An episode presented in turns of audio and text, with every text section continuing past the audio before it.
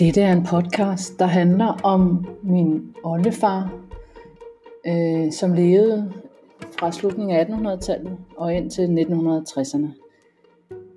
Vi vil i løbet af podcasten blive ført igennem hans livshistorie, som han selv har skrevet ned, og vi vil høre små klip, der fortæller os noget om, hvordan han var.